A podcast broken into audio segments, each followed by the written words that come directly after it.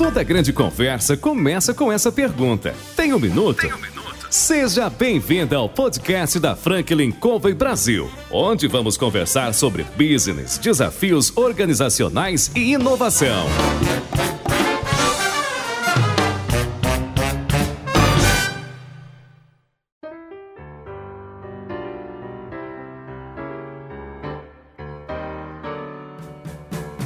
Pessoal, bem-vindo ao podcast da Franklin Covey. É um prazer enorme ter vocês aqui hoje. Eu estou extremamente feliz, porque nós vamos conversar com uma empresa que eu tenho uma grande admiração há muito, muito tempo mesmo. Né? Vou conversar hoje com Norberto Maresquim Filho, vice-presidente da Positivo Tecnologia. E vou perguntar, ô, Norberto, você tem um minuto? Olá, Alexandre. Com certeza tenho um minuto. Muito obrigado pela oportunidade de estar falando com vocês. Ótimo. Norberto, grande prazer. Norberto, eu já sei um pouquinho aí da sua experiência, mas me conta aí. Você passou pelo ITA, se formou como engenheiro aeronáutico e a partir daí passou por algumas experiências até chegar no positivo, não foi isso? Sim, sim.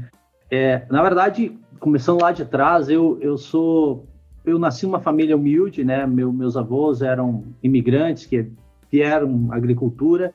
Eu nasci numa cidadezinha chamada Pato Branco, na verdade, é uma grande cidade hoje no Sudoeste do Paraná, brincadeira. A gente sempre briga quem é a megalópole do Sudoeste, é Pato Branco ou Francisco Beltrão. E, e o meu pai, quando ele saiu da, da colônia, né, e com a minha mãe, os dois têm o primário. Meu pai estudou supletivo, fez até a oitava série, depois que meu último irmão nasceu. E eles colocaram uma bodega, vendia é, cachaça, uns quilos de biju para no meio da estrada, no meio do nada, né? Então, a minha infância ela foi uma infância muito rica, Alexandre, no sentido eu tive muito, desde cedo, muita muita vivência comercial, de situações difíceis. Eu lembro de a minha mãe quebrando taco de sinuca, cabeça de bêbado, o cara puxa arma na cara do meu pai, etc. Coisa de terra sem lei, de 1970 e algo, 1980, né? E, e isso, de certa forma, é, me foi bastante válido, né? Nessa carreira que eu acabei seguindo. Deus me deu um dom, eu tenho uma facilidade bastante grande de aprender. Eu sempre estudei em colégio público, né? Então, naquela época, colégio público é, tinha, hoje tem mais raros é, professores muito bons, né? Que se dedicavam muito e tentavam, mesmo é, em escolas bem de bairro, periferia, você encontrava bons professores, teve professores que marcaram muito a minha vida. Então, eu sempre tive esse tema de estudar e ter facilidade. Aí Deus coloca na nossa vida esses anjos e as pessoas que nos ajudam, né? E, e aí eu fiz um, um, ano de segundo grau e um professor montou um cursinho lá em Pato Branco. ele falou, cara, é, eu tô montando um cursinho, vem, vem dar, vem dar plantão para mim. vem dar plantão. Então, a partir do segundo ano, de segundo grau, comecei a dar plantão em cursinho. Uhum. para tirar dúvida de física, química, matemática, etc. E aí quem ensina aprende duas vezes, né? Claro, sem dúvida. Você começa a ficar fluente. Então, é, no final, ele acabava pagando para mim para fazer vestibular, para pegar os primeiros lugares, para enaltecer o cursinho. Foi um pouco essa a minha vida. E aí, o meu pai tentou construir em paralelo da, da bodega, a gente tentou fazer um mercadinho. E foi justamente quando entrei na universidade. Eu fiz um ano de Federal do Paraná. O primeiro ano eu não passei no ITA, porque sair de Pato Branco e passar no ITA é um desafio, é um desafio. Tem um delta. As pessoas, as pessoas é, realmente, elas. Hoje tem muitos colegas do ITA que têm cursinhos preparatórios para medicina, para o ITA, são, são bastante especializados, né? Então é muito mais difícil quando você vem de família mais humilde e cidade interior, galgar entrar nisso. Então eu cheguei a fazer um ano de elétrica na Federal do Paraná, tenho contato com meus colegas até hoje, da, da Federal do Paraná, mas aí a minha mãe chegou com o negócio, te escrevi lá. Eu não tinha estudado nada, etc. Fui fazer a prova e entrei. E entrei de segunda chamada no ITA. Olha que legal. Então foi realmente o ITA é um divisor de águas é, para qualquer um. Assim, o grupo mais ativo que eu tenho no WhatsApp é é a galera do ITA, o, o alumni do ITA é é algo inacreditável. Assim, existe uma união muito forte, existe um carinho. Por quê? Porque lá a gente vive junto, né? A minha turma revolucionou o H8, que é o lugar que a gente mora, de 450 homens e três mulheres. A minha turma teve as primeiras mulheres formadas no ITA. uma formou na minha turma é, de engenharia aeronáutica, são cinco cursos lá. Então a gente teve uma turma muito homogênea, muito empreendedora, de reformar o alojamento, de colocar internet, colocar telefone nos quartos, porque os primeiros dois, três anos eram traumáticos. A gente tinha que ir no orelhão, ficar até as duas, três da manhã para poder ligar para a mãe, para a namorada, etc. Ô, Norberto, você me, você me, lembrou agora, eu no colégio naval, eu cursei colégio naval. Em 78, você entrava numa cabine telefônica para ligar para o Rio de Janeiro, em Angra para ligar para o Rio. E você tinha que pedir uma ligação, esperar do lado de fora até a moça completar a ligação e você conseguir falar com casa. Deve ser mais ou menos por aí, não era? É, exatamente. A nossa geração ela viveu essa transformação tecnológica, né? Hoje é tão fácil. As redes sociais era óbvio para nós, né, que precisava evoluir, só que a gente não acelerou tanto quanto os americanos acabaram acelerando, os chineses na sequência para fazer as grandes redes sociais. E então essa história foi uma história importante. E depois que eu entrei lá, é, que eu tenho uma capacidade de adaptar muito rápido, acabei formando com honras lá e, e fui 01 de turma, você é militar, você sabe o que é, então formei e eu tinha optado pela questão financeira também e uma que também eu acho muito legal a disciplina, a ordem que existe nas Forças Armadas, né? Acho que são uma instituição bem interessante. E eu acabei optando durante o curso em ser militar. Então eu formei fardado, né? Aí aconteceu coisas da vida, eles falaram, o 01 da turma escolhe a base militar que ele vai servir. E aí eu tinha escolhido fazer ensaio em voo. Ensaio em voo é ter um avião novo, um armamento novo, você é o primeiro que vai voar, vai testar aquilo lá na vida real. Então tinha muito disso, que como eu venho lá da, da bodega do meu pai, eu, eu sempre gostei de meter a mão na massa. Eu sempre tive a veia mais empreendedora e executora em si. Então não tenho problema em me sujar com a graxa. É, e teve uma mudança de prioridade dentro da força. O coronel chegou e falou: Olha, sabe o que? Deu ruim. É, você vai servir numa base aérea para consertar avião velho é, em tal lugar. Então foi um balde de água fria. E, e, eu acabei assumindo um risco, entrei na justiça, pedi uma tutela antecipada para poder sair da força, para não deserdar. E eu tinha feito duas entrevistas na época. Eu tinha feito uma entrevista para o Banco de Investimento, por Garantia. Na época, o ar mudou nome, né? Que era justamente quando Garantia estava rampando. Eu formei 00, 2000. E, e tinha uma outra na Booz Allen, que é uma empresa de consultoria, né? Uhum. É, e acabei ligando para a Bus, a Bus falou assim, olha, tá de pé, se você quiser vir, tá de pé. Entrei na Bus, é, deu cinco meses e me mandaram embora. Entrei, entramos em 35, 35 gridis. Entrei com processo da justiça, os caras querendo cobrar meio milhão de reais pelos estudos, etc. E os caras me mandam embora, cinco meses depois. que doideira. E em paralelo, como eu tinha, sempre tive um pouco essa veia empreendedora, eu fui um dos primeiros caras a mexer com home broker no Brasil. Então, o primeiro projeto de divulgação de home broker, de bolsa de valor, chamava Interação, e foi feito nas universidades. Lá no ITA, a gente meio que encabeçava esse negócio. E, e, eu tinha muita grana da galera que eu investia na bolsa naquela época, em 98, 99, 2000. Moleque, é, eu lembro que. Você aventurando na bolsa. Broker, os, os, caras de home broker foram para Pato Branco fazer um mega evento, porque Pato Branco, proporcionalmente, era a cidade que mais tinha gente investida. Eu criava as carteiras, várias. Eu cheguei a ter umas 30 carteiras, cada uma pelo menos 50 mil reais na bolsa para investida dos amigos, dos empresários, etc., é. lá da cidade. Tive um sócio é meu compadre de casamento, etc. Mas não deu certo o sonho de fazer a XP lá atrás. A gente queria fazer a XP em Pato Branco, né, lá, lá atrás. Não deu muito certo de... A gente sumiu muito riscos. E aí foi... Esse ano 2001, para mim, foi um ano muito turbulento. E aí eu acabei, um mês depois de a Bus ter me mandado embora, e me mandou embora sem eu ter feito nenhum projeto. Então são coisas da vida, né? A gente aprende que a gente detém 49% das ações de direito a voto na nossa vida, os outros 51 não estão na nossa mão, né? E aí, um mês depois, entrei numa empresa hoje chama Oliver Wyman, uma empresa de consultoria e gestão, e, e fiz carreira lá. Fiz uma carreira muito acelerada.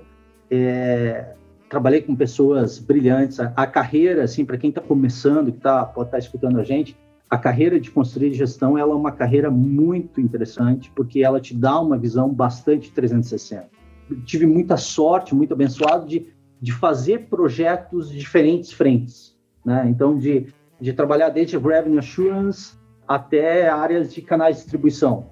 de estar tá lá na, na ponta. Então, você, você começa a ter uma visão mais 360, participar de vários turnaround, vários startups. Então, viajei, eh, já casei bem cedo, minha companheira está aqui comigo até hoje, nós temos duas filhas, a gente tem uma história bem legal. É, a gente morou já na Índia, moramos em Colômbia em duas oportunidades, fizemos projetos em vários continentes. E depois de casados, a gente morou já em nove cidades. Tá? Então a gente foi bastante nômade.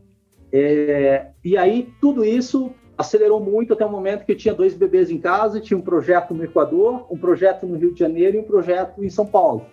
Então não dormia, não dormia. Eu tomei uma decisão, perdi meu pai no terceiro ano do ITA, do segundo para o terceiro ano. E foi um momento que a gente estava muito endividado, muito endividado, então eu tive que trabalhar bastante, dava 20 horas de aula por semana no Vale do Paraíba, em cursinho, e, e também tinha que levar o ITA, que não é fácil, né? O ITA por si só é bem puxado, existe uma coisa muito legal lá, que é a disciplina consciente, que a gente não pode colar, a gente não pode passar cola.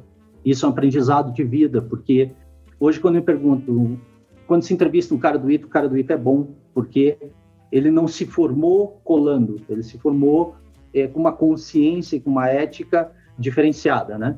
Então, essas coisas todas levaram.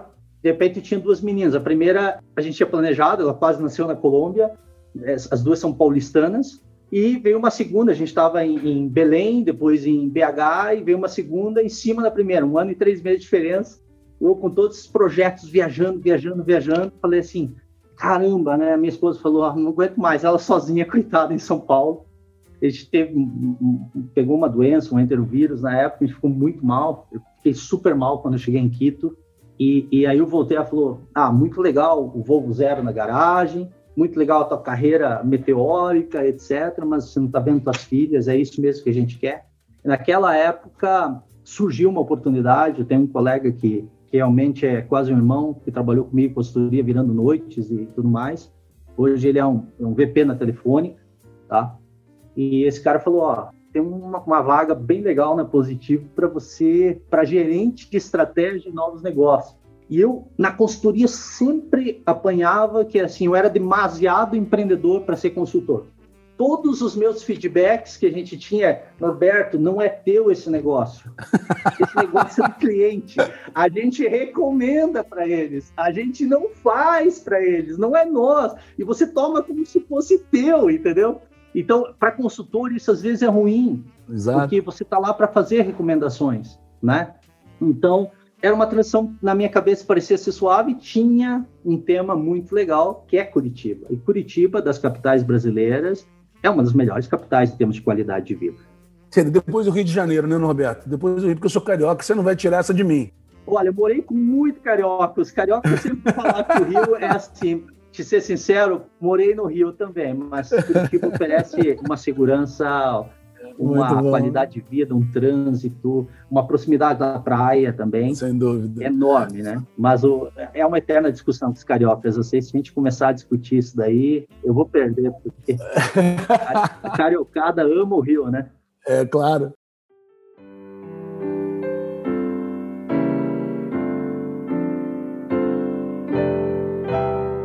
Roberto, antes da gente entrar no positivo, porque você tá, a tua história tem muita coisa que eu acho extremamente interessante para quem está começando a carreira, quem está querendo se posicionar. E você falou coisas que têm muito a ver com o que a gente ensina na Franklin Covey a respeito de proatividade, de fazer escolhas. Né? São princípios que a gente ensina, é, que a gente trata nos nossos conteúdos. Né? Todos nós, como seres humanos, temos embutidos na nossa natureza o poder de, de decidir, de, de, fazer escolhas. Né?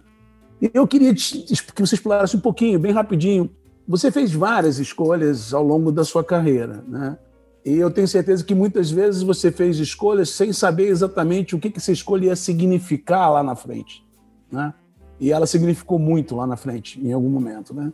É, me conta um pouquinho como é que era esse processo de, de escolher, como é que foi esse desafio de realizar as escolhas ao longo do, da tua carreira? É, o processo de escolha realmente é algo que precisa um planejamento, precisa uma discussão muito grande. Como eu tenho uma companheira, muito leal, fiel, viaja comigo para qualquer lugar, etc. Eu sempre em casa tive um ambiente para a gente discutir é, todas as decisões, né? Então, eu tenho um tema, eu tomo uma decisão, só que eu não sou um cara curto prazista. E o que eu vejo nas carreiras das pessoas hoje é que as pessoas elas ficam um ano, dois anos no lugar e querem tomar outra escolha. Quando começam as dificuldades, eles meio que desistem. Então, eu, por exemplo, hoje não gosto de contratar pessoas que saltou muito de emprego, porque essas pessoas não têm a resiliência. Hoje eu invisto em executivos que eu posso confiar que lá na frente ele vai estar no meu lugar, que ele vai dar esse amor pela companhia, assim como o fundador da empresa, que é o Hélio, ele demonstra todo dia. O Hélio é um, é um trator de trabalhar. Eu, assim, eu trabalho na empresa há 12 anos. Ele é fundador? Ele é fundador, mas ele trabalha tanto quanto mais que todo mundo.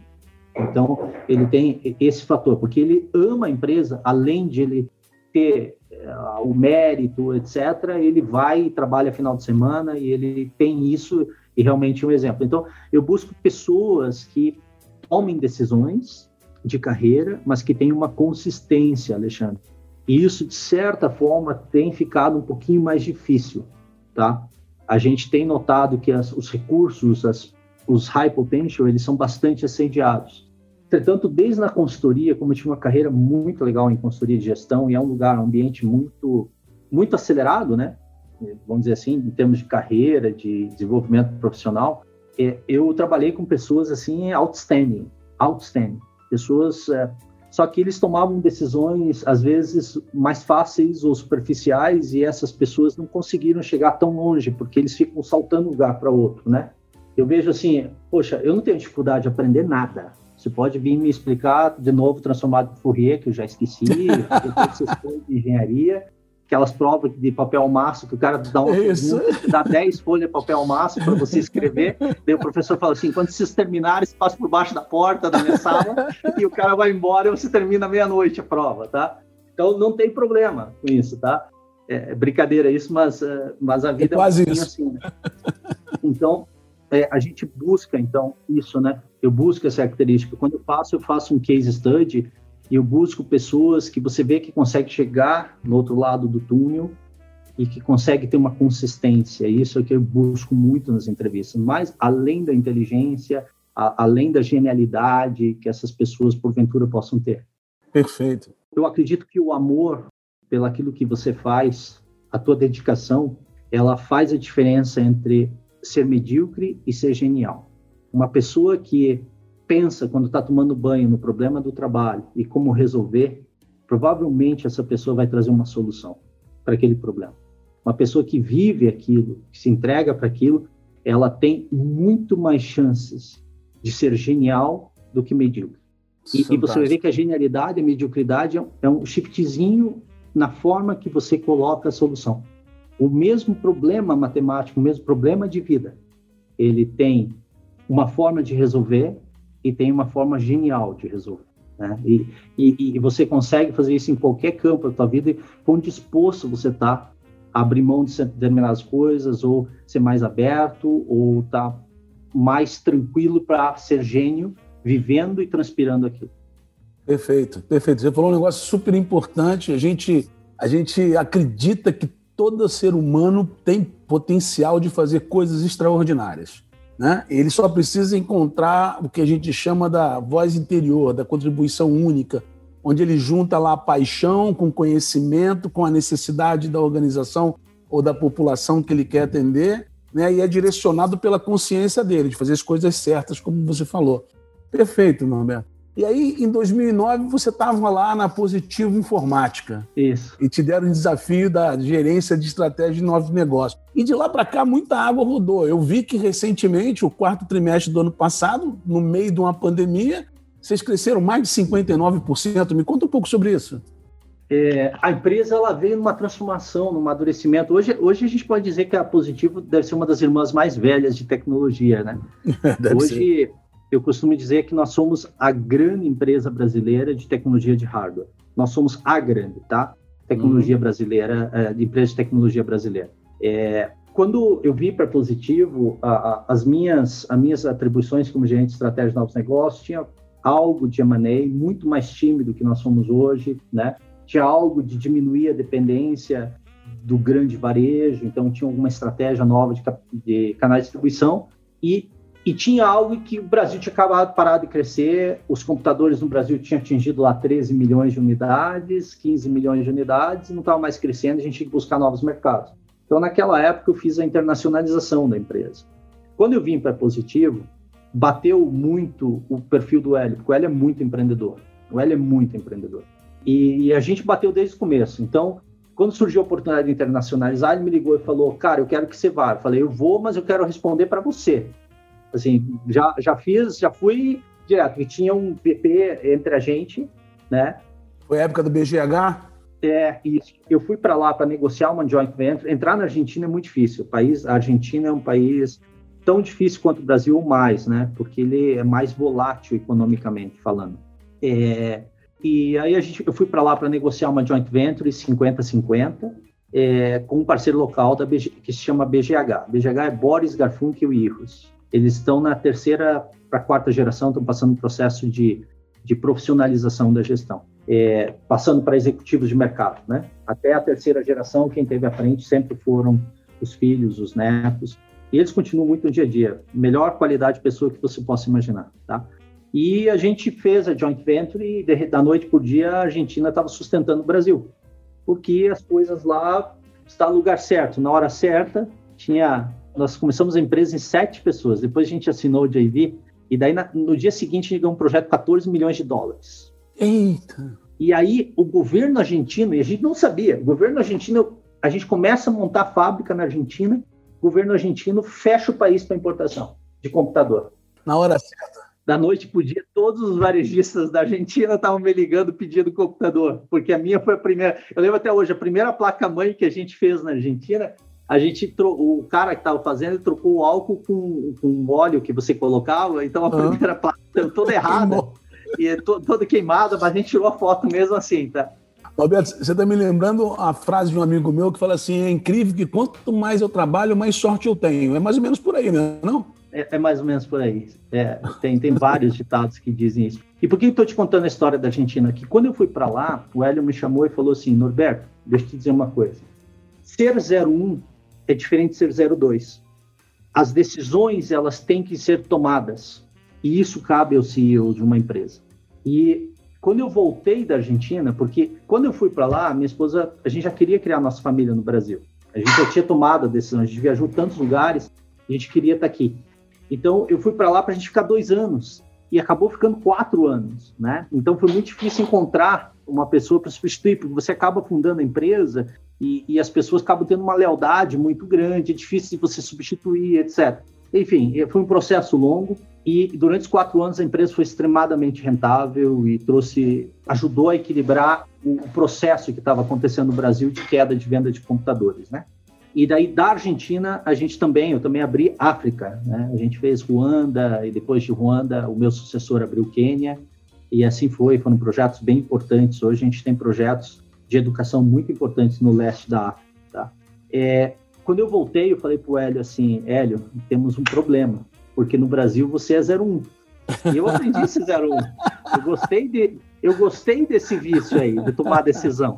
E como eu te disse, sempre a gente, a gente teve discussões muito sérias, mas sempre a gente sempre quis muito bem da empresa. A gente tem algo comum assim que é, é o bem da empresa.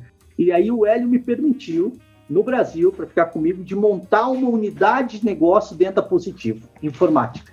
E eu acho que esse foi um, um divisor de águas bastante legal para o Positivo Brasil, porque a gente começou a ter uma certa independência. A gente começou a ter um squad, uma tribo uhum. que uhum. pensava em mobilidade, que desenvolvia o ecossistema Android, que tinha estratégia de produto. E a gente começou a estabelecer uma governança para positivo. Antes, tudo ia para o Hélio tomar a decisão. Tudo, desde coisas pequenas até coisas grandes. Então, a gente começou a fazer uma mudança cultural de companhia. Hoje, meus colegas, a gente se dá super bem, mas a gente brigou tanto, tanto para mudar a cultura claro. e a forma de fazer as coisas na Positivo. Então a gente montou a primeira unidade de negócio da Positivo. E aí o Hélio e o conselho falaram assim, sabe o quê? Para a gente diversificar essa empresa, a gente precisa ter mais empreendedores, são intraempreendedores, né? É. Eu, eu, já empreendi fora da empresa, mas assim, dentro da empresa eu me considero um empreendedor. Exato, exato. Então a gente começou, eu também comecei a amadurecer que eu tinha que buscar outros recursos e pessoas que tinham perfil para a gente começar a fazer unidades de negócio e dar empowerment e delegar a essas pessoas e deixar eles sentirem-se donos daquele negócio para aquele negócio dar certo. Então a empresa nesses últimos dois, três anos começou a criar essas unidades de negócio. E aí tem várias metodologias que se empacotou isso, por exemplo, Agile. Né? Hoje uhum. a gente tem consultorias de Agile aqui para implementar a cultura, mas no fundo é assim, é uma tomada de decisão mais rápida, é tentativa e erro, é menos burocracia no dia a dia. Então, aquela empresa que era uma empresa de informática, ela passou a ser informática e mobilidade. Depois disso, ela começa a ter informática, mobilidade, um ecossistema de casa inteligente. E aí começa a ter variações. Da mobilidade, começa a fazer maquininhas de pagamento, que tem uma tecnologia de segurança muito maior do que um smartphone, porque o smartphone a gente faz hoje, a Positivo é a única empresa na América Latina que faz o GMS da Google, que é assim, o que é o GMS da Google? Cada telefone que a gente lança, ou cada dispositivo Android, ele passa uma bateria de teste. Tá. Eu posso terceirizar um chinês isso, eu posso fazer esses testes, esse código fonte final, porque os, o Android é um código fonte aberto e, e a gente vai otimizando isso, instalando os drivers e tentando fazer a melhor performance da bateria possível, da câmera possível, etc. Esse é um trabalho que, como marca, nós fazemos, né? É lógico que a gente não é uma Apple. A Apple é benchmark em fazer essas coisas, mas a gente começa a desenvolver no Brasil, com engenheiros brasileiros, essa tecnologia, aprender como faz isso, né? Lá atrás, quando a gente fazia informática, informática é muito mais restrito, porque tem Intel, Microsoft, um pouquinho de Linux, e é mais receita de bolo. No Android é um mundo um pouquinho mais aberto. Então, o Android de baixo nível, a Positivo começou a fazer. Como ela começou a fazer Android de baixo nível, a gente começou a falar assim: poxa, dá para fazer as maquininhas de pagamento e ser muito mais competitivo, porque as, os caras que fazem maquininhas de pagamento, eles são mais é, de outra indústria, né? É, a indústria é. de mobile, para você sobreviver contra os grandes de smartphone, é muito difícil. É uma indústria é claro. de muita escala, de muita inovação, etc. Então a gente tentou trazer para as maquininhas de pagamento o que a gente vivia em mobile com expertise de desenvolver o Android base. Então nós fechamos um contrato bem grande com Cielos, mas as primeiras maquininhas inteligentes de pagamento no Brasil foram da Positivo. Hoje nós temos um parque aí de umas 300 mil máquinas de pagamentos inteligente, né? Que ela aceita vários aplicativos, uma integração melhor, não é um software proprietário. Qualquer um que desenvolve aplicativo Android vai acabar tendo uma compatibilidade com essas maquininhas para integrar frente e caixa, uma série de coisas. Então, daí fez maquininha, mas aí aprendeu a fazer coisas com segurança. Aí tem um edital do TSE para fazer as urnas. Sempre quem fez as urnas é, no Brasil foram empresas estrangeiras, as urnas eletrônicas, né? O hardware. É, e aí a gente sabia fazer o hardware de pagamentos, que é um hardware super seguro, né? Inviolável. Por que não? O nosso cliente dá uma carta, diz: esses caras são bons pra caramba. TSE. E habilitou a gente a participar do edital do TSE.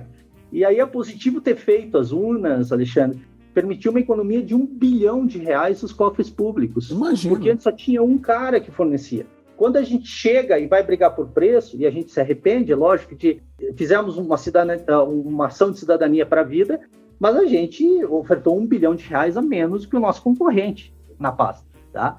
Então, é, e aí você entra em outro mundo. O TSE ele tem uma estrutura técnica impressionante, de uma qualidade. Os caras são muito bons, muito bons. Muito bons. Na maquininha de pagamento, quem, quem pega, uh, uh, quem faz o software para interagir com o banco e com a, com a bandeira de cartão é o que a gente chama de adquirente, né? Uhum. E ela tem uma chave de criptografia que fala com a minha maquininha e faz toda essa transação. No TSE, a gente faz a maquininha, tem umas chaves de criptografia, e faz ali, e aí eles cuidam de todo o software de transmissão, etc. E toda essa expertise que existe por trás é do TSE. Então, em termos de hardware, nós temos com certeza o hardware mais seguro que você possa imaginar. O hardware é inviolável das urnas, né? Mesma coisa uma máquina de pagamento, só que a urna ainda mais porque não tem essa transmissão online. Perfeito. Então, é, a, a, empresa começa a se reinventar, Alexandre. Em várias frentes. Daí a empresa começa a, ah, eu estou em computadores, para todos esses celulares, para tudo isso eu vou precisar armazenamento. Então faz sentido a gente investir numa empresa de servidores, de serviços na nuvem.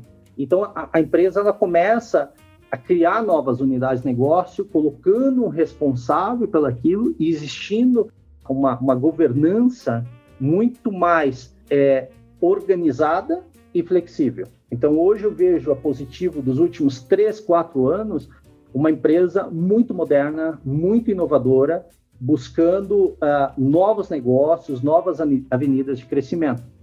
Esse é um momento positivo. Assim, mesmo que quatro que a gente fez o melhor trimestre da nossa história, 19% de tudo que a gente faturou são coisas novas. Completamente novas. Complet avenidas de crescimento.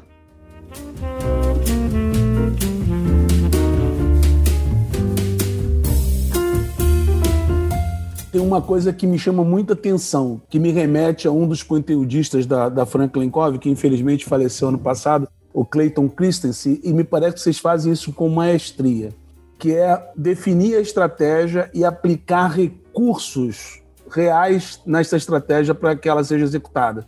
Não só em termos de dinheiro, mas recursos de tempo, de foco, de envolvimento.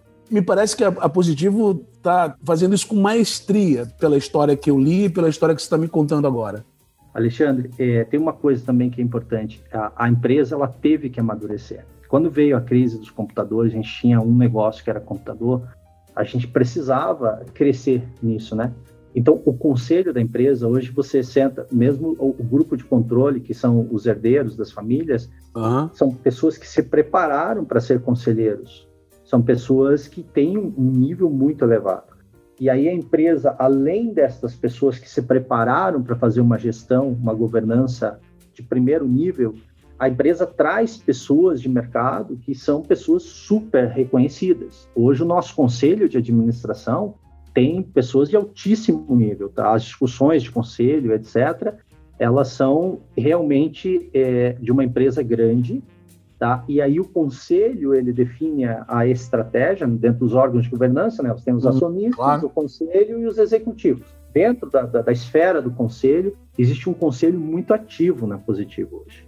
E a responsabilidade do conselho justamente é cuidar dessa estratégia de mediano e largo prazos, né? De longo prazo, largo é espanhol, longo é. prazo. E, então, a governança, ela passa assim, para eu aprovar hoje um novo negócio, eu tenho cinco ações gigantes na minha mão hoje, não aprovadas ainda. O pipeline é grande, tá? Então, eu sou só um pedacinho da positivo. Eu estou mais na VP consumo hoje, né? A gente acaba interagindo muito com, com os pares, etc. Então, para isso ser aprovado, o nível de detalhe do BP, do business plan que a gente faz, da estratégia, é altíssimo. Hoje, até semana passada, a gente estava com a maior empresa de consultoria do mundo aqui dentro, nos ajudando a fazer justamente essa priorização. Por quê? Porque o conselho assim demandou. Então, a gente faz esse negócio e a gente faz o desenho, o planejamento da estratégia, segundo uma escola tradicional de estratégia. Uhum. Isso é importante, tá? A gente fez, conseguiu entender que existem várias escolas de estratégia, certo? Mas as pessoas não sabem o que é estratégia. As pessoas se confundem muitas vezes, né? As pessoas e as organizações. é, então, a escola tradicional basicamente é: eu quero chegar naquele objetivo. Para eu chegar naquele objetivo, quais são as ações que eu tenho que fazer? E, então, da visão de futuro, você detalha isso. Nós estamos passando por essa escola. Do outro lado, a gente tem uma escola dentro da Positivo, que é uma escola empreendedora. Sabe o que é a escola empreendedora? O cara fala assim: vou fazer esse negócio. Ele nem planeja muito, ele sabe que ele quer chegar lá, que ele quer ser que nem o um elefante, grande e saudável, certo? E vai. Isso é estratégia, o conjunto de ações que vai te fazer vai. maior e, e, mais respeitado, mais poderoso, mais saudável, né? Exato. Então, o, o empreendedor, ele coloca uma energia, o, startup, o cara da startup, etc., uma energia tremenda para sair do outro lado. Por quê? Porque ele faz, às vezes, uma ação no sentido A, outra ação no sentido B, outra no sentido C, que é o sentido contrário, e ele vai fazendo, ele vai encontrando o buraco, e, e ele coloca tanta energia, ele consegue fazer a resultante das forças, você é, trazendo para a engenharia, a resultante das forças para chegar naquele objetivo. É.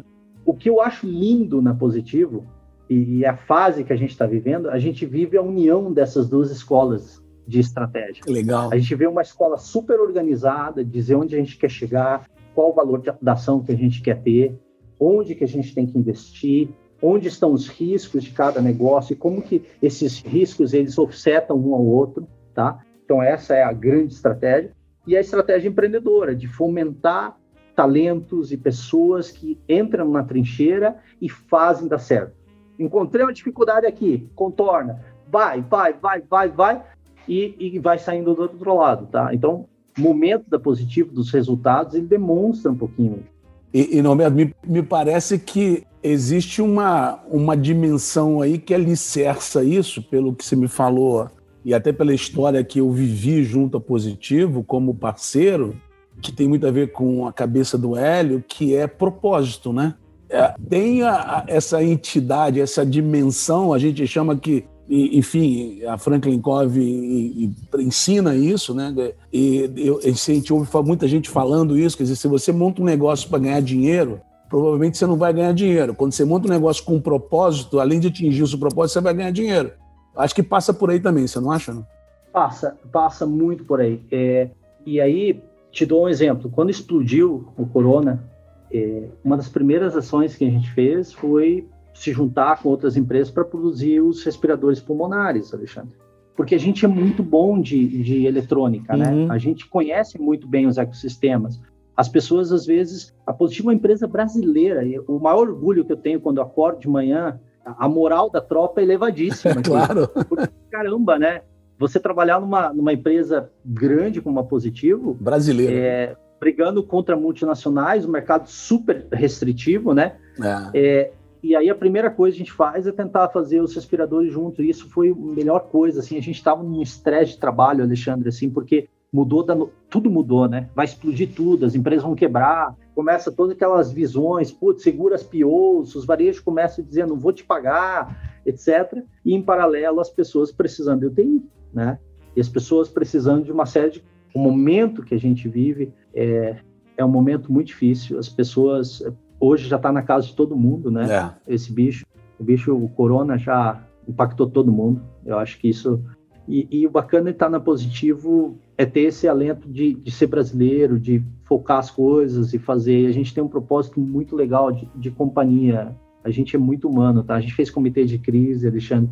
A gente buscou sempre proteger os nossos colaboradores. Muito legal. A gente usou os benefícios do governo para reduzir jornada e mesmo assim a gente foi lá e colocou dinheiro extra para eles não perderem um centavo. Então, esse propósito de empresa, de respeito pelas pessoas, é algo único dentro da Positivo. Assim, é, é, é algo diferente. Eu rodei muitas empresas sendo consultor, né? Muitas multinacionais e cada uma é uma, mas é, é mais fácil a decisão dentro da Positivo. Ela é muito mais próxima, ela está a um passo para qualquer um né? Qualquer um é ouvido. A promotora que a gente tem no ponto de venda, ela pode mandar um e-mail para mim, manda um e-mail para o Hélio, a gente vai ouvir, a gente vai escutar, a gente vai tratar bem. A gente tem muito já antes de, de esse tema estar tá em voga, esse tema de diversidade dentro da empresa, né? Hoje, dentro do comitê executivo, a gente tem quatro homens e duas mulheres. Não é metade ainda, mas tem duas mulheres que participam ativamente de, de todas as decisões da companhia. Então, assim, é, é um lugar muito bom de trabalhar. É um lugar assim. Respeito à diversidade, né, Norberto? Fantástico. A gente se sente útil. A gente, quando a gente faz um computador barato, que as pessoas possam pagar, uhum. e a gente se esforça um monte, a gente sabe que a gente está ajudando a democratizar isso para as pessoas. A inclusão. Se não tivesse o quad-core, é a inclusão, não tivesse o, o computador quad-core da Positivo, é, o que, que as pessoas iam fazer? Iam comprar um computador numa multinacional? Não, não consegue. Não é todo mundo que consegue, né, Alexandre? Então, eh, hoje a gente briga com uma Intel, com uma Microsoft, para a gente poder é, ter preços mais acessíveis né, para essa classe da população. Então, em termos de propósito, a empresa tem um propósito muito grande, tem esse negócio da brasilidade, né? Imagine, eu, eu fui milico que nem você. eu sou vibrão. Assim, é, até eu hoje. amo meu país. Eu, eu, tive a oportunidade de morar em todos os lugares do mundo. Eu e, minha, eu e a minha esposa, a gente ama o Brasil. A gente não tem dúvidas que a gente quer ser brasileiro, tá? Com todos os problemas que tem de Brasil. A gente não tem dúvida que a gente quer ser brasileiro. Sem dúvida nenhuma, é verdade. E, e Norberto, nós estamos quase chegando no final, mas eu tenho uma pergunta que eu quero fazer, e diz respeito a desafio, porque eu acho que muita gente está ouvindo, ouvindo a gente aqui, está se deliciando aí com o nosso bate-papo, mas é, fica perguntando como é que as organizações que têm propósito, que são organizações como a, Positivo, organizações completamente nacionais, que, que têm propósito, que estão na frente do mercado, que estão crescendo absurdamente ano a ano, mesmo diante de um cenário crescendo double digit, mesmo dentro de um cenário de pandemia aí de 2019 para 2020. Eu tenho certeza que vai crescer agora em 21, já deve estar crescendo. Mas vocês estão enfrentando, obviamente, desafios, né? Eu sei que muitas indústrias e tecnologia também é uma delas.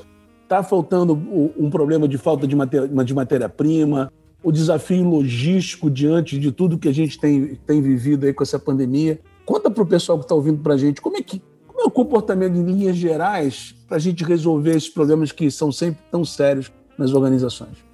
Especificamente, a, o, o, problema global que a gente está vivendo de supply chain, Alexandre, é muito maior do que é positivo, né? É, claro. é um problema global. Eu acho que tem muita especulação que tem acontecido, mas que está gerando uma inflação bastante preocupante a nível global, né? Porque a inflação ela acaba penalizando os mais pobres sempre, né?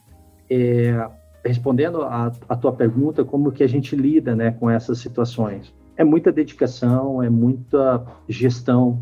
Então a gente a gente tem uma disciplina muito grande de. Eu falo para as pessoas assim, às vezes a gente faz reunião de três, quatro horas discutindo supply e a gente vai componente a componente discutindo. Eles falam assim, poxa, por que, que um VP está discutindo componente componente? Porque realmente o diabo está nos detalhes. Uhum. Se me falta um componente, meu computador não sai de linha. Né? E o que a Positivo tem feito, e eu acho que a gente tem feito relativamente bem, ou melhor do que a média, é esse trabalho, essa ferramenta de gestão funcionando e o relacionamento com nossos fornecedores. Nós nunca atrasamos pagamentos para os nossos fornecedores. Apesar dos meus clientes, por vezes, me barrigarem, o varejo brasileiro é difícil, tá? É, a gente, na Ásia, a gente não atrasa pagamentos. A gente é certo nisso, né? Então, e a gente é constante, a gente dá visibilidade para eles. Não é que veio a crise e a gente passou a dar visibilidade para eles. Quando veio a crise, eles já sabiam qual volume que a Positivo ia fazer nos próximos 12 meses. E a gente tinha isso muito muito forte, né, dentro da empresa. Então, eu acho que o momento de crise vence quem está planejando melhor, vence quem quem tem as melhores ferramentas de gestão, né, para passar esse momento. E eu acho que as empresas que estão passando por esse momento um pouco melhor têm práticas, têm essas boas práticas dentro do, dos quadros dela. É, o supply impacta, mas hoje a distorção de demanda com a oferta é muito grande. Então, hoje, se você conseguir supply, você tem conseguido colocar os seus produtos. Então, nosso core business, aqueles 80%, tem um 20% que é a avenida de crescimento, certo? 80% nosso, ele está bastante acelerado em termos de demanda e a gente satisfatoriamente está conseguindo trazer é, o supply para a gente conseguir entregar né, essa demanda. Poderíamos entregar mais? Poderíamos, mas também a gente nunca sinalizou em 12 meses que a gente dobraria de tamanho. Claro, perfeito. Né? Então o desafio é esse: quando você cresce, é mais difícil você é, brigar por, pelos recursos. Se você é bem estruturado, a tua chance aumenta. É, mas por outro lado, vocês têm uma relação ganha-ganha muito forte com toda a cadeia. Isso te dá uma, uma visibilidade da integridade da Positivo, que com certeza ajuda a resolver esses embrólios logísticos aí, de supply chain e tudo mais, não? É, e o fornecedor, o cliente, ele sabe que ele casou com a gente, né? É. Ele não teve um caso. Exato, exato. E, e, e esse casar significa momentos bons, é, todo mundo ganhar, momentos ruins, todo mundo sofrer junto. Exato. E essa visão de longo prazo ela é muito importante na indústria também, né? Você veja, os princípios que nós temos de vida, eles são os mesmos princípios que regem uma organização. Os valores de uma organização são realmente aquilo que transcende esses movimentos cíclicos. Positivo, mesmo em momentos muito ruins de computador, manteve os seus princípios com os fornecedores. Hoje você pode ligar para qualquer fornecedor que já tenha trabalhado com a Positivo, desde o fornecedor de um resistor até o processador, até o chipset, né, que uhum. daria grau de, de é, importância do, do, dos itens, todos eles vão te recomendar, porque a gente sempre fez direitinho com esses caras, a gente nunca deixou pedras no meio do caminho, né? E nada, um momento, então, um momento de demanda muito acelerada, pessoas buscando nossos produtos, nós melhoramos muito a qualidade, é algo para sobreviver durante muitos anos a gente teve que focar bastante mais nos segmentos de entrada, economizar ao máximo, e a partir do momento que a indústria consolida e você vai pegando e desenvolvendo tecnologia, né, Alexandre, você fica melhor. Então, é você melhorar os teus processos, melhorar a qualidade, etc., e melhorar a experiência de uso. Então, hoje, o grande desafio da Positivo é continuar melhorando essa percepção da marca e das marcas. Hoje, nós somos uma empresa que trabalha com sete marcas, nós devemos estar agregando uma nova marca de uma multinacional em breve, tá, no nosso portfólio, respeitando todos os processos de qualidade, supply chain de cada uma dessas marcas, né? Uhum. É, hoje, um caso de sucesso nós temos é a Vaio, que é, entra muito em classe AB. Yeah. E nós crescemos quase 300%, 292% ano passado e continuamos crescendo em passos acelerados, né?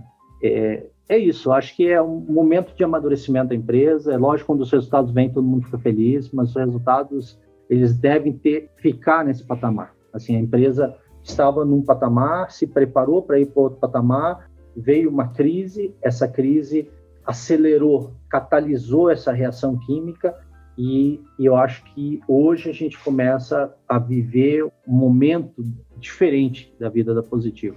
Sem tá? dúvida.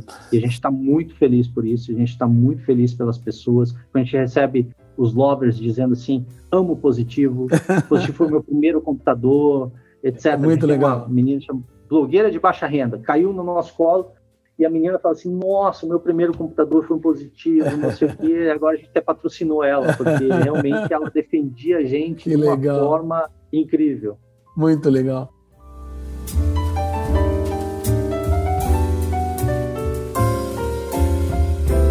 Roberto, eu queria terminar. Primeiro, eu, eu quero te agradecer, cara, porque assim teve alguns momentos da tua fala que poderia aparecer o logo da Franklin Covey aí na sua tela. porque tem uma sinergia muito grande com o que a gente ensina e com o que a gente vive. Né? Porque você falou muito bem, os princípios são princípios imutáveis, atemporais, universais. Né? E, e, e, me parece, e, e, a minha vida tem me provado isso, eu estou chegando nos 62 anos de vida e eu olho para trás e falo assim, os princípios realmente definem as consequências das minhas tomadas de decisão, ponto final. Né? Não sou eu que tenho, eu tenho controle das, das decisões que eu posso tomar, mas as consequências dela estão sempre associadas a princípios e isso acontece na nossa vida pessoal e nas organizações. E eu percebo quanto a positivo ao longo desses anos todos né, foi aderente a isso. Mas eu queria te pedir um último favor, agora no finalzinho. Eu, eu, eu, sempre me preocupo muito com as pessoas que estão nos ouvindo, que querem encontrar o seu caminho, querem ter a sua voz interior, sua, querem encontrar como contribuir para esse mundo, querem se desenvolver. Eu queria eu sei que a palavra conselho é meio esquisito, mas eu queria que você deixasse uma mensagem final aí. Você que está ouvindo a gente, o que você pode fazer hoje né, para estar tá melhor? Você viu que o Norberto contou a história dele aí, não nasceu em, em berço de ouro, nasceu numa, numa origem pobre. Eu, particularmente, me identifico muito, porque eu também vim de uma família é, bastante modesta. É, e queria que você dissesse, Norberto, o que, que, o que, que você aconselha para esse pessoal aí para realmente alcançar os, os objetivos que elas têm. Vou tentar em um minuto te contar uma história que claro. alguém me contou. É o girino, é o girininho do lago, tá? Nasceu um girininho no lago e aí, desde que ele nasceu, eu olhava lá em cima, tinha um galho lindo na árvore e ele falava, um dia eu vou chegar naquele galho. E aí ele foi, começou a criar as perninhas, etc. Subiu uma Vitória Regia, tentava pular no galinho, perdeu o rabo, etc. Aí quando ele já estava velho, passava a vida inteira, todo dia ele pulava, caía na água, tomava água, se, quase se afogava, voltava e ficava insistindo, insistindo. Chegou no final da vida dele, ele falou assim: vou dar o último salto. Se eu não não conseguir, é, eu vou eu vou desistir. E, e aí pensou bastante, planejou bastante, e falou: sabe o que é o último salto? Dado que é o último salto, aquele galho já está velho e feio que nem eu, eu vou pular naquele outro galho que está mais bonito lá em cima. E, e aí ele foi, foi, foi, pulou, fechou o olhinho, ele sentiu que raspou o dedo assim e caiu. E quando ele caiu assim, ele abriu o olho, ele estava em cima de um galho. e esse galho não era aquele galho do último salto, mas também não era o galho do que ele buscou a vida inteira, um galho mais embaixo. Ele caiu um galho intermediário. Então, o que eu posso dizer para as pessoas é sonhem alto, Não interessa onde você nasceu, quem você é, é a vida é difícil, mas tenha resiliência. Eu confio muito em Deus e que os teus objetivos eles vão ser alcançados. Então sonhe alto nesses objetivos que sempre vai dar. Eu tomei essa decisão quando meu pai faleceu que eu queria trabalhar muito, virar muitas noites e eu não sofro por fazer isso. Você escolhe fazer isso? É, eu escolhi, eu escolhi. Eu sou feliz em escolher, em trabalhar e, e fazer essas coisas. Então, pense que nem o, o, a ranzinha lá, o sapinho do lago, tá? Sempre pense em saltar naquele galho. Não desista nunca daquilo que, onde você quer chegar. Aproveite e tenha inteligência, sabedoria das horas certas para tomar as decisões corretas e não desista fácil. Perfeito, Renato. E como um bom engenheiro aeronáutico, você sabe que sonhar mais alto é melhor do que sonhar mais baixo, porque quando você está muito o alto. É, é, e quando você está muito alto, dá tempo de resolver. Se estiver voando baixinho, vai ser mais complicado você resolver, não é? Verdade, dá mais tempo para planar, né? Não é? É, o aeroporto dá para chegar no aeroporto. Isso, ainda. mira mais alto que é mais seguro. Muito bom. Verdade. Norberto, foi um, olha, foi um prazer, uma honra conversar com você em meu nome, em nome da Franklin Cove. Eu quero te agradecer muito. Assim, o tempo passou, estamos aqui já há algum tempo e não nem vi passar. Muito gostoso ouvir tudo isso. E a vocês que estão nos ouvindo, fica o nosso convite para participar no nosso próximo podcast. Você tem um minuto. Muito grato, Norberto. Um grande abraço para Obrigado, Alexandre. Tudo de bom para vocês. Obrigado. Obrigado pela oportunidade mesmo. Um grande abraço a todo mundo. Precisando, a gente está aqui. Tá ótimo, muito grato.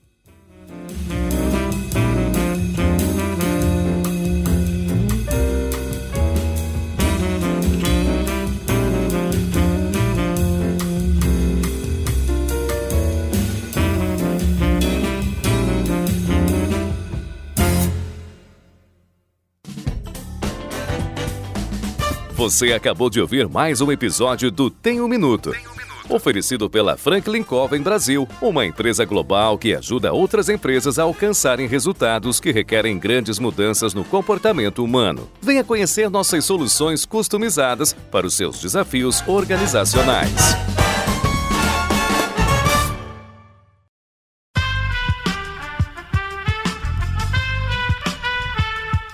Podcast foi editado por Aerolitos Edição Inteligente.